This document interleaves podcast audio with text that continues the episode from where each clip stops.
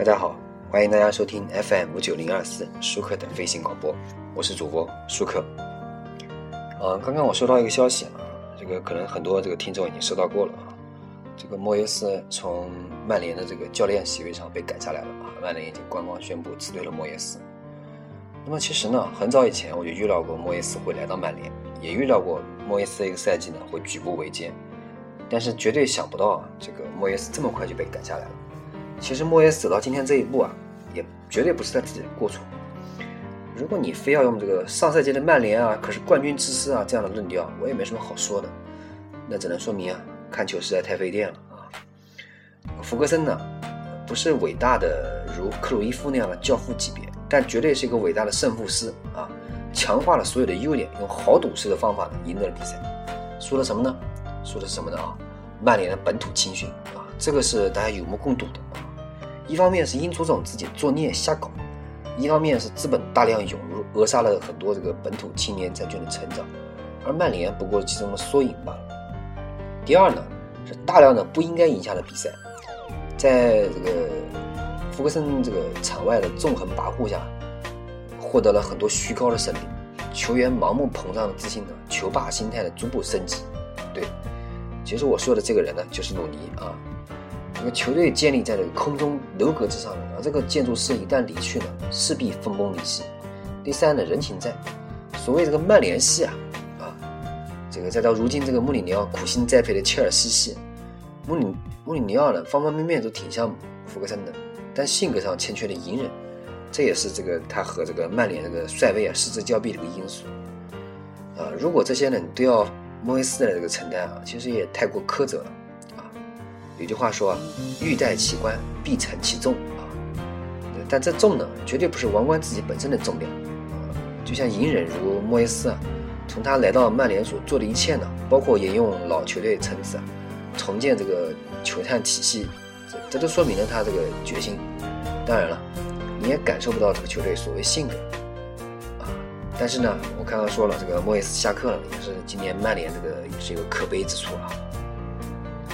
那么很多人就在猜测，那个范加尔可能会来来到曼联。但是如果你觉得范加尔到来能够彻彻底底的改变曼联，你大错特错了啊！这种足球哲学的改变，不是一朝一夕，也不是是一代人又一代人的改变。这种决心呢，绝不是现在才可能有的。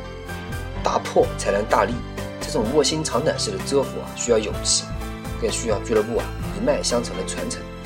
现在我们曼联屈服于资本的这种球队，能有这种长期的持之以恒、不计较成绩的坚持吗？没有啊，不是瓜迪奥拉，瓜迪奥拉不想来啊，这个而是他不能来。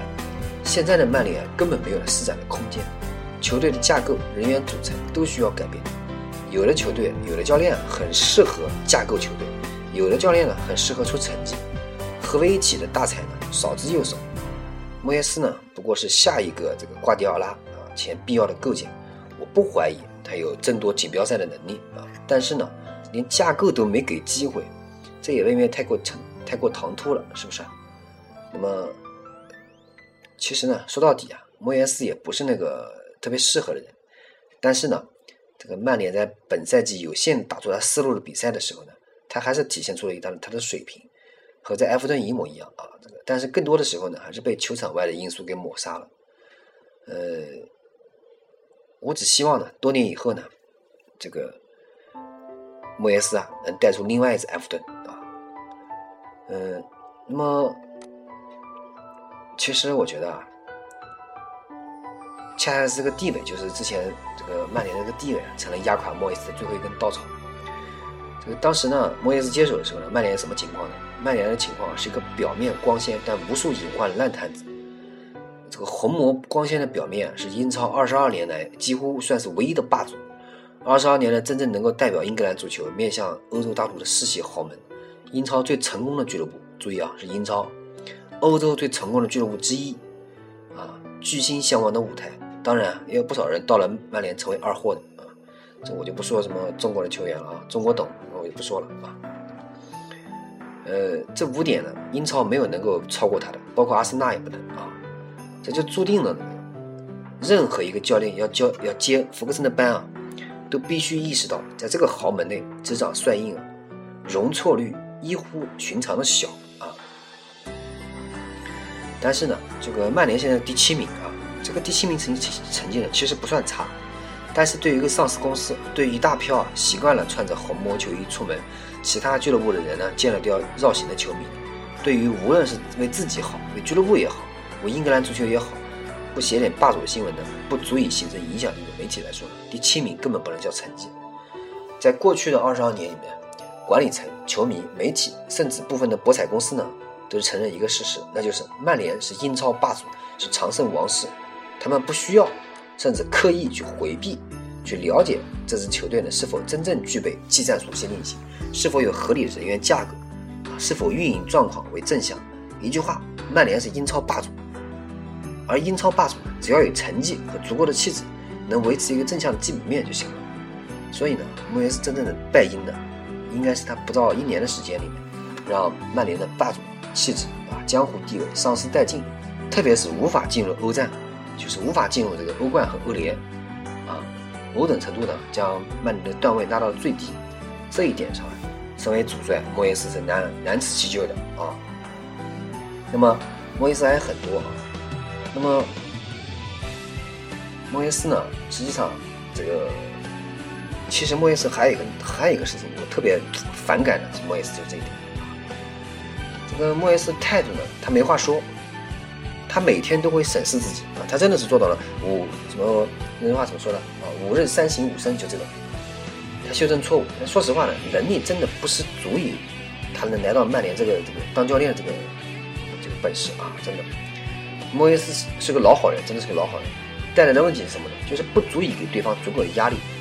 所以呢，请大家看足球，想象一下那个克洛普啊，多特蒙德教练克洛普，对第四官员咆哮。想象一下穆里尼奥那张喋喋不休的嘴啊。现在足球不是那种十一比十一啊，大家单兵水平的竞技，场外的各种因素啊，每分每秒都在对走势推波助澜。教练临场指挥，裁判的细微判罚，比如对利物浦的一个三点球，从前简直不敢想，是不是？球迷的助威，这种看似微不足道，却时时刻刻在影响比赛的走势。可能很多人看过这个比赛的时候，你应该记得场边莫耶斯的这个形象、模样，苦大仇深的遮着脸，好像总是在受委屈。进球的时候呢，不会有太多的庆祝，偷偷互挥拳头要作数；落后的时候呢，有时整个人就陷在座位里面，动弹不得。其实这这项这些都是很影响士气的。还有淘汰那个奥林匹亚克斯啊那场比赛以后流泪。莫耶斯的确有些可怜，但足球是很无情的。再怎么样，一个教练都不应该不应该在公共场合流泪。在一个球队里面，教练应该是最强硬的那个，给球员安全感。呃，那么我说一下教练里皮啊，看起来就像是纵使敌人千百度，我自有妙计啊。穆里尼奥呢，就是那种啊天塌下来老子撑着那种模样啊。一个教练是一个球队的旗帜。呃，曾经有人说啊，一个人要像一支队伍，这点上莫耶斯的确的确有所缺乏。从形象上来看呢，就差了一些，屌丝模样，对吧？带带中游球队比较凑合，上大舞台就比较窘迫了。那么，我们回忆一下上个赛季莫耶斯带埃弗顿的时候，在对阵利物浦的赛前的时候啊，他抨击了这个利物浦这个苏亚雷斯跳水。苏亚雷斯呢，比赛中苏亚雷斯进球，跑到莫耶斯面前做了一个跳水的庆祝动作。面对这种莫大的羞辱，莫耶斯怎么反应呢？骂两句走开了。纽卡的这个阿兰普阿杜啊，曾经说过一句话：“假如穆里尼奥胆敢在我面前狂妄庆祝，我就揍他。我身体比较强壮。”两相对比啊，高下立判。所以对莫耶斯评价，我觉得他还是个老好人，是不是啊？啊，好。那么本期呢，说了一下这个莫耶斯。从曼联的这个席位上、这个帅位上退下来，被人赶下来啊。那么评价了一下莫耶斯二零一三年到二零一四年赛季呢执教曼联的表现，还是比较差的啊。那么，呃，虽然他现在怎么说呢？他的他也是被那个福福格森呢挖了一个大坑，一直没爬上来啊。他的本身也有本人也有一些能力还是不够的，但实际上他带一个中游球队还是非常好的啊。我们还是希望莫耶斯能够带个中游球队。如果他能够来到中超呢，就更好了哈，是不是？好，那么感谢大家收听本期舒克的飞行广播，我是主播舒克，欢迎大家关注我的微博、微信、QQ 与我进行交流，谢谢大家。